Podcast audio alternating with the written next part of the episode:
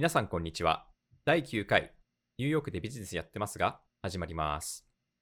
本日は前回に引き続き、オンライン商談会についての後編になります。はい。いろんなね、バイヤーさんが、今回だとね、いるっていう話をしたと思うんだけど、はい。リカーショップのオーナーであったりとか、スーパーのね、バイヤーさんだったりとか、はい。卸業者さんとか、あとシェフ、皆さん向いてる方向が違うっていうか、メーカーさんもそれぞれのバイヤーさんが、あの、どういう目的でね、商談会に参加してるか、やっぱり把握しておく必要があると思っていて、はい。そんなの当たり前じゃないかと、自分の商品を買ってくれるか買ってくれないかだろうっていうふうに皆さん思いだと思うんだけれども、はいちょっとね、違うところがあるので、ここはね、結構勘違いされてる方がいらっしゃったりするので、おはい話ししておこうかなと思っていて、特にシェフの方はいとの商談会において、メーカーさんの方で皆さん思われてるのが、このシェフと商談会をしたら、きっとそのシェフがやっているレストランに自社の商品を仕入れてくれるっていうことなのかなと。そういうことで今回マッチングしたのかなっていうふうに、そういうふうに思ってらっしゃる方が多いと思うんですけど、はい。えー実際のところそういうことはあまりなくて、ないんですね。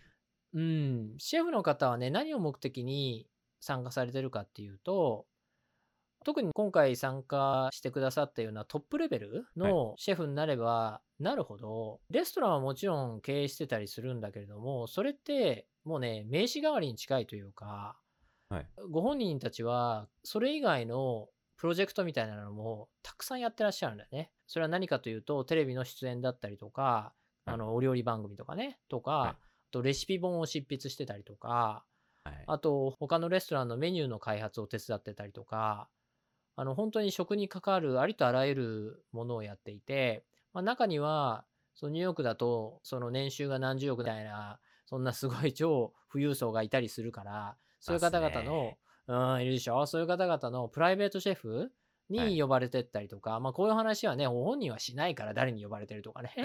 どっかのはい。なんとかの企業の会長さんのところに月1で行って食事作ってるとか言わないから、あれなんだけれども、はい。そういうお仕事をされてる、どれがメインっていうわけでもなく、はい。それをね、結構、あのメーカーさんの方は勘違いしていて、レストランやられてるんだから、やっぱりそのレストランが全てだろうと思われてるっていうところがあると思うんですけど、結構そうではないので、はい。あの商談会に出られるシェフの考えとしては、その商品を自分のレストランに入れるというよりは、他のそういうプロジェクトで利用したりとか、はいまたは純粋にその商品のことを気に入って、その商品のプロモーター、インフルエンサーだったりとか、アンバサダーみたいなね、米国での。はいそういうのになることで、またアドバイザーだよね。あの、どうやったらその商品がより良くなるとか、あと B2C で、こう、小売店とかで売るような商材だったらなおさらなんだけれども、どうやったらより、このアメリカ人の消費者に売れるようになるかっていうね、自分がこう付加価値をつける。もしかしたら商品開発のところから手を加えたりとか、またはもうそのマーケティングのところだけお手伝いしたいとか、食の業界にずっといた方々なので、そういう面ではい自分のスキルを使いたい。そういう方向で商談会に参加されている方がほとんどだと思っていただいた方がよくて、はいもちろんね、自分のレストランに仕入れたいっていう人もいるとは思う。で、実際今回もそういうような方向で進みそうな案件もあるんだけれども、でも、はい。うんやっぱりね、自分のとこに入れてしまうと、結局ビジネスとしても、あのメーカーさん側から考えると、一つのレストランに仕入れてもらうってとこで止まっちゃうんだよね。あんまりボリューム感が出ないっていうか、はい。いかに有名なレストランでも、やっぱ一つのレストランだけだったら、やっぱり消費量って限られるから、そこで終わってしまうと。でも、メーカーさんとしてはニューヨークのなんとかっていう有名レストランで使われてるってことを、はい。それを宣伝材料にして、プロモーションしていきたいって気持ちもあると思うし、それはそれでいいんだけれども、シェフ側からすると、一つね、際立った商品があって、それを自分のレストランで使い始めると、はい。やっぱりトップのおレベルのシェフだと、他のレストランにこれ使ってますって紹介しづらくなっちゃうんだよね、やっぱりね。自分の、うん、レストランのユニークさを、こうなんか、ばらしちゃうみたいな感じ、はい。ここのソース使ってるんですとか、やっぱあんま言いたくないっていうのは、それはやっぱトップだからね、秘密というか、隠し味みたいなものをばらすみたいな形だから、ぱりできないっていうところもあって、結局そこのレストランでの仕入れ以外に広まりづらくなってしまうっていうのが正直あって、はい。それぐらいならば、そのシェフのお店で使ってもらうというよりも、そのシェフに、今さっき言ったように、プロモーターになってもらったり、アドバイザーになってもらって、もっと大きなマーケットはいに広げてもらうように、それはもう一般消費者かもしれないし、業務用でもいいから、そのシェフが、あの、アドバイザリー契約を結んでるような、小さな中小のそのレストランとかレシピ開発をしてね、はい。あの、お手伝いしてるような、そういうところにつなげてもらうような形っていうのを考えた方がビジネスとして大きくなるので、そういう風な視点でシェフと商談に臨んでもらいたいなって、シはいェフにこう質問するんですよ。あなたのレストランで使っていただけますでしょうかってね、メーカーさんにありましたね。うん、で、いいと思う。もちろんその質問がダメなわけじゃないんだけど、シェフのはちょっと困った表情に皆さんいつもなっちゃって、いや、そういうつもりで参加したんじゃないけどなっていうので、皆さん後で言うのは、僕と組んだらもっとお売れるようになるよとか、この商品をもっと良くすることができるから、連絡ちょうだいって最後に言ってたりするのはそういうことで、多分頭の中で、あ、これならばこの、えー知ってるレストラン、ここでいい、えー紹介できるなとか、ここの味をもうちょっと変えたら、もっとアメリカ人の方が好むようなものができるな、みたいなのをこう頭の中にある中で、ぜひ直接契約させていただいて、御社のおニューヨークアドバイザーになりたいみたいなところだと思うんだよね。でもそこをご存知ない感じで、うん、メーカーさんの方がアプローチしてしまうと、両者の考えが合わないからうまくいかないっていうところがあるので、うん、そこはやっぱそういうものなんだと思って、商談会に臨まれたらいいんじゃないかなと思います。そうですよね。実際、あの、シェフの方と話してて、大抵、池澤さんの言う通り、あの、商談会が終わる際には、レシピのアイディアですとか、ソーシャルメディアに拡散して、商品をプロモートするための見栄えのいい料理とかを作ってほしかったら、あの、連絡くれればそういうの作るよっていうことはたくさんシェフの方は言ってましたもんね。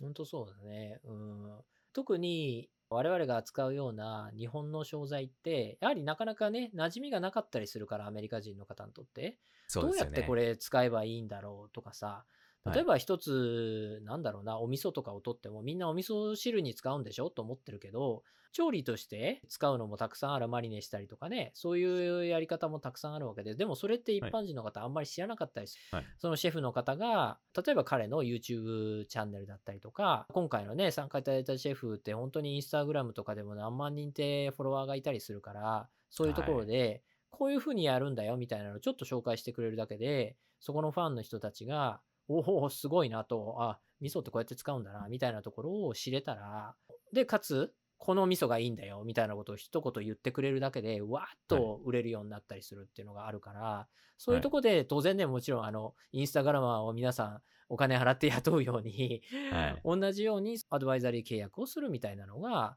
商談会で知っていただくっていう中で、必要なプロセスなんじゃないかなとは思うよね。そうですね。その通りだと思います。もう、し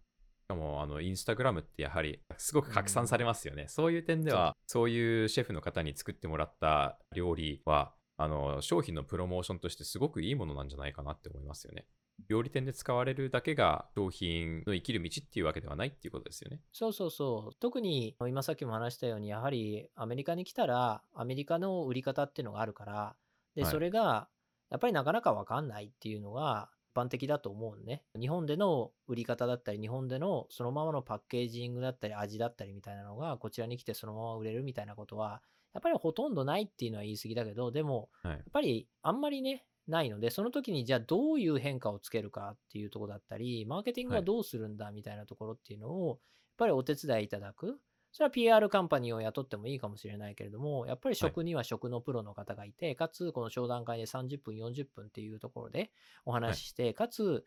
もともとはそのシェフたちが興味を持って商品についてもっと知りたいっていうところでマッチングしたっていう経緯があるんだから、もうその時点でかなりこう前進してるんだよね、もともとね。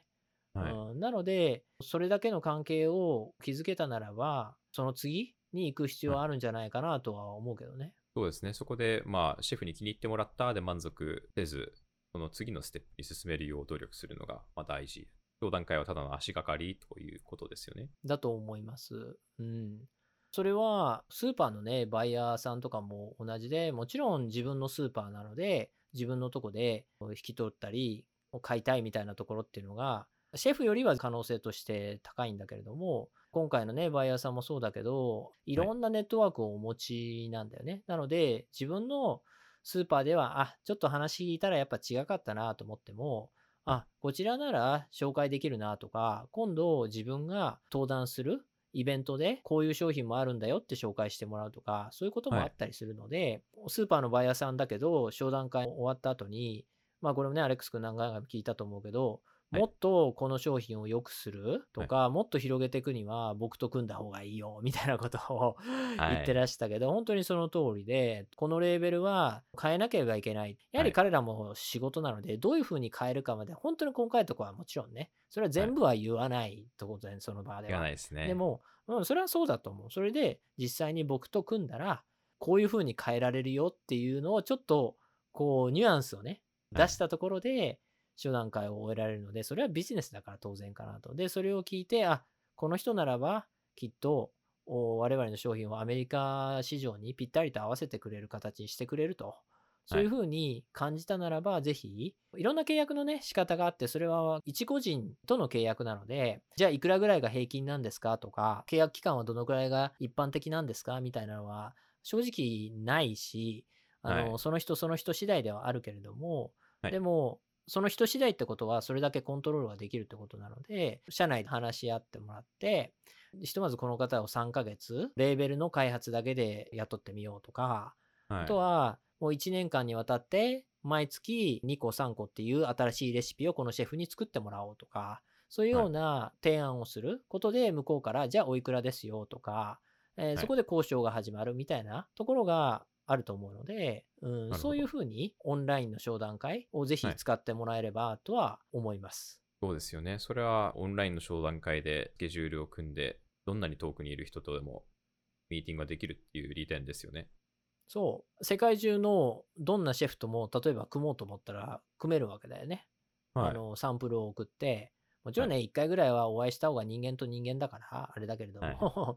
でも、やろうと思ったら、日本にいてね、世界中のいろんな有名店をウェブサイトで探して、自分たちのコンセプトと合ってるお店をやられてるシェフを見つけると。で、今はウェブサイト上にいろんな写真であったりとか、メニューとか全て載ってる時代なので、はい。それを見ながら、あ、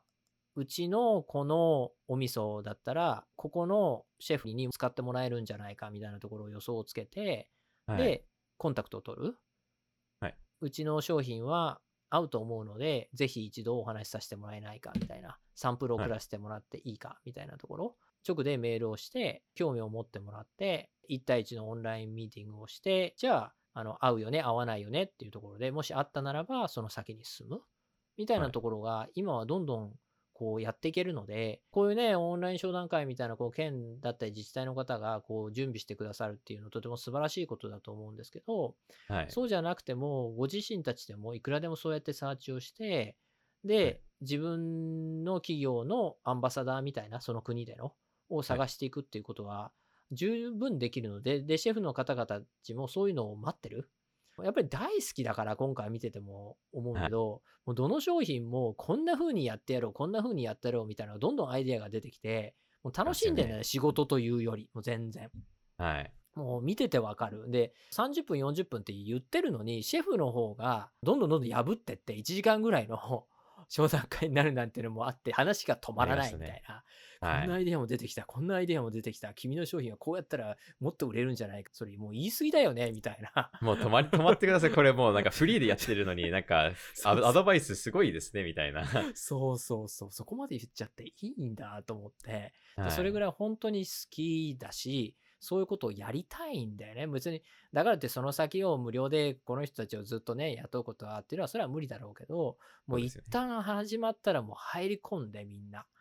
で、もう知識もすごいし、自分の国の食材じゃないのに、これこれはこういうものとあって、これとこれの代わりに使えて、みたいな、そんな知識がもうポンポンポンポン出てきますもんね。ポンポンポンポン出てくる。それでやっぱりユニークなのが、その、その一つの日本のその商材に対して詳しいだけじゃなくて、それとの比較っていうところで、この商品は、このイタリアのなんとかっていうのと似てるよねとか、はい。そういう話がやっぱり世界のいろんな食材を常に口にしているから、はい比較の対象が世界規模での比較なんだよね。そうですよね。それがすごいなと思って、それならば、イタリアのなんとかっていう食材と似てるならば、イコール、じゃあイタリアンの食事にも使える可能性があるかもしれないよねっていうようなことを示唆してるのかなと思ったりとか、そうですよね。うんどうしても日本の食材って日本食で使われることが多いんだけども、で、それはそれでいいと思うんだけど、でも、あのね、ビジネスとしてぐっと広げていくには、やっぱり他の国の食材に使われたら、それはそれでまたぐーっと広がっていくので、特にニューヨークで活躍してるシェフなんていうのは、本当世界中のものを口にして、常におフラットにそういうものを見てるので、はい。全体をね。なので、だそこからアレンジのアイデアが出てくんだよね。これにえミルク入れちゃうの？とか。はい。でも確かにそれは日本人は考えないけど、いけるかもしれないって考えたりとか。なりますよね。なんかこれをカレーに入れればいいみたいな。そうそう、あった。ありましたよね。だからこういう、こういう具体例を出せないのが本当悔しいですよね。そうそう悔しいけど、それはもう仕事だから。はい。リスナーの方に大変申し訳ないんですけど、でも、あの、本当にそんなののオンパレードだったよね。この2ヶ月。そうですね。そんなこんなで、えっと、この商談会はね、終了となったんだけど、もちろんね、あの僕の方では、すべてのメーカーさんが、このただ一回商談会をやってね、終わって万歳ではなくて、その先にはい。どういうふうにビジネスをね、このアメリカで拡大していくかというところまで、やはり、まあ、可能な限りお手伝いをさせていただきたいっていうところがあるので、はい。早速ね、2月もその続きのちょっと続編のプロジェクトがあって、またこれいずれね、お話しできる時があれば、あの、おはい。話ししたいと思ってるんだけれども、僕自身はまた日本からね、サンプルがどんどん来るので、ではいこれをね、スクーターで持って、とはいまたシェフのところに担いでいくと、バイヤーさんのところに担いでいくみたいなところを やっていくっていうところで、え、君自らやってんのってそうなんだけれど。木澤さん忙しいですよね、もそう、忙しいよ。えっとね、一回ね、えっと、ニュージャージーの方まで、おすごい大きな卸業者のとこまでサンプルを持ってったんだけど、う。はい初めて行ったんだけど、こんな遠いと思わなくて、地図上 Google では大したことなかったのに、駅から。はい。そっから Google マップってたまに間違ってることあるじゃない？ありますうんね。で、行き止まりだったりして、で、すんごい田舎で、港湾部で、とにかくね、港なんだよね。で、はい大きな船が止まって、その周りに大きな倉庫がたくさんあって、いろんな企業の。そこの一つだったんだけど、はいとにかくたどり着けなくて、で、Google マップのまま行ったら、その高速に乗っちゃって、あ僕スクーターなんだけど、電気スクーターでね高速に。そう。20キロぐらいしか出ないスクーターで高速乗っちゃって。でそれはやばいですね周りブンブンブンブン走ってる中、そう、走ってて。このまま、僕はこのそうめん持ちながら車にひかれて死ぬのかな、みたいな。そんな命の危険を感じながらね、頑張ってサンプル届けてますので、何の話したいんだという感じだけど、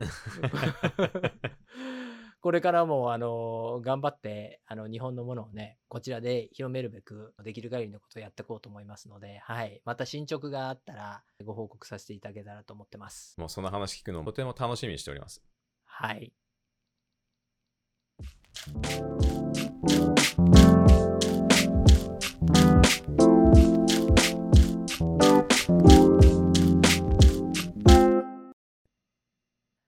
えっと、じゃあ、今日もコーナーの方入っていきたいと思います。アレちゃんの米国エンタメ事情ということで。わ これなんか音が欲しいな。ーあそうですパフパフみね。たいな。効果も欲しいですね。欲しいね。えっと、そのね、役者の卵の方だとか役者の方がはい、実際にえどうやってね、お仕事をこう探されてるかっていうところとか、オーディションサイトとかね、特にこのコロナ禍で、はい皆さんいろいろとね、大変っていう中で、はい第1回、第2回でウェブサイトの紹介をしてもらったんだけれども、この第3回目に実際にね、そのサイトを使ってオーディションに何回も出てると思うんだけども、なんかちょっはいと面白いエピソードとかあったら教えてもらいたいなと思ってます。いいですよ。何個かあるんですけど、まず一つ目はですね、これバックステージでディレクターの方から直接連絡が来た。これは自分、私はあの返返信してないんですよね、実は。これはディレクターの人がバックステージ上でコンタクトできるのに、バックステージに載ってる E メールに直接メールを送ってきて、あの、アクターですよね。仕事探してますよねうん。私たち、とてもいい支払いをする仕事を持ってきました。ヌード写真やりませんか？ああ、そっちか そ。れで、あの、やっぱり、私はヌードやりたくないと、うんあの思ったので、もう、脱がない派なんだね。アレックス君は？まあ、脱いでも上半身だけみたいな。それももうコロナのせいで、上半身も脱ぎたくないみたいな感じですね。もう、ブヨブヨになってきちゃった。なんですけど、うん。ディレクターの人にはまあ申し訳ないんですけど、何も返信しないで、もう何も返信しなかったらもう、ほっといてくれるかなと思って、うん返信しなかったんですよ。うん。したら、まだ来るんですよ。今、未だに来るんですけど、これ多分2ヶ月前とかに初めて E メール来たんですけど、1週間に必ず1回、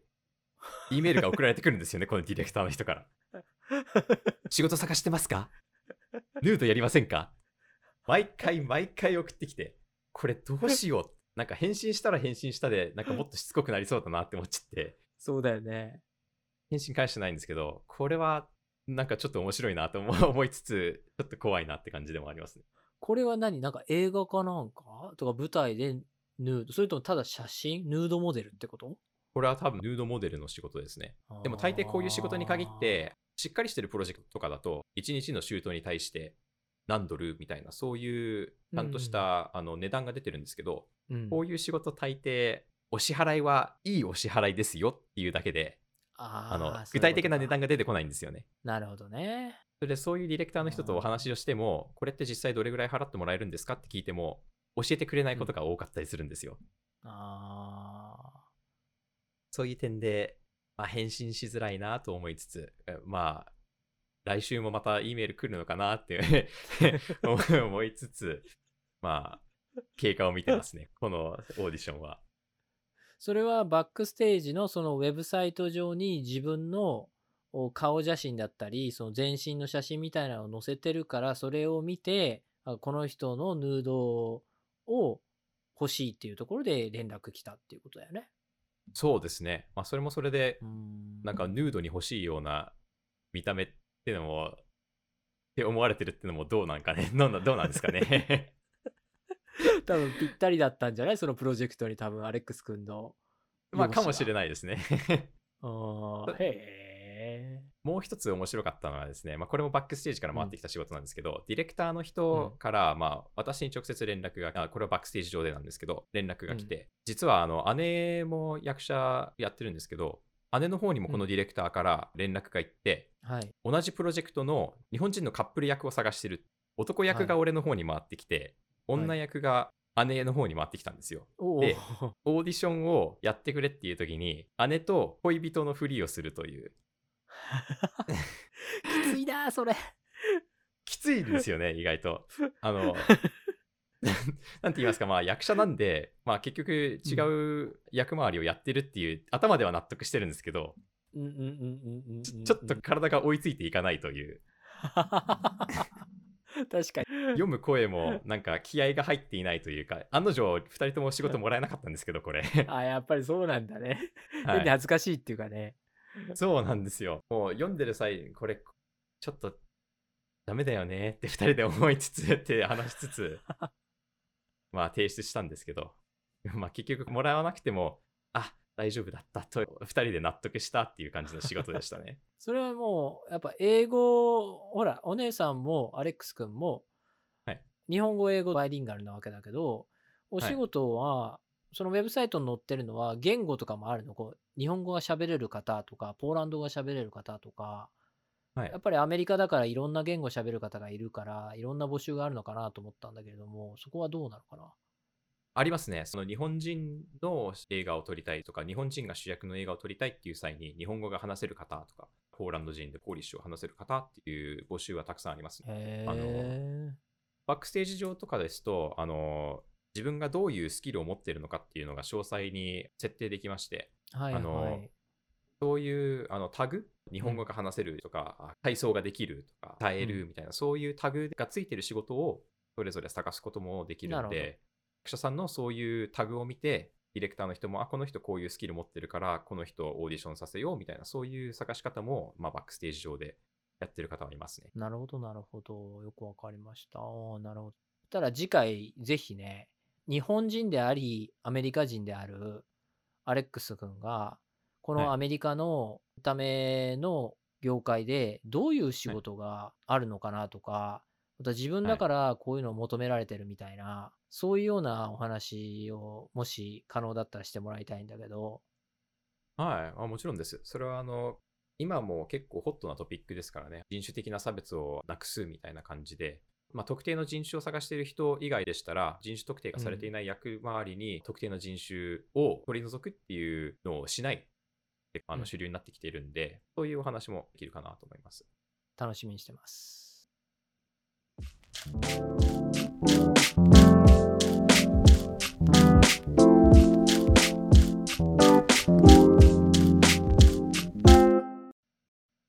こちらのポッドキャストで取り上げた関連情報を記載しているブログがございます。こちらノートのウェブサイトに行っていただきまして、T 池澤で検索すれば出てきますので、興味がある方は覗いていただければと思います。はい。また、質問やお便りがございます方は、たかし at resobox.com までメールをお送りしていただければと思います。はい。本日もありがとうございました。ありがとうございました。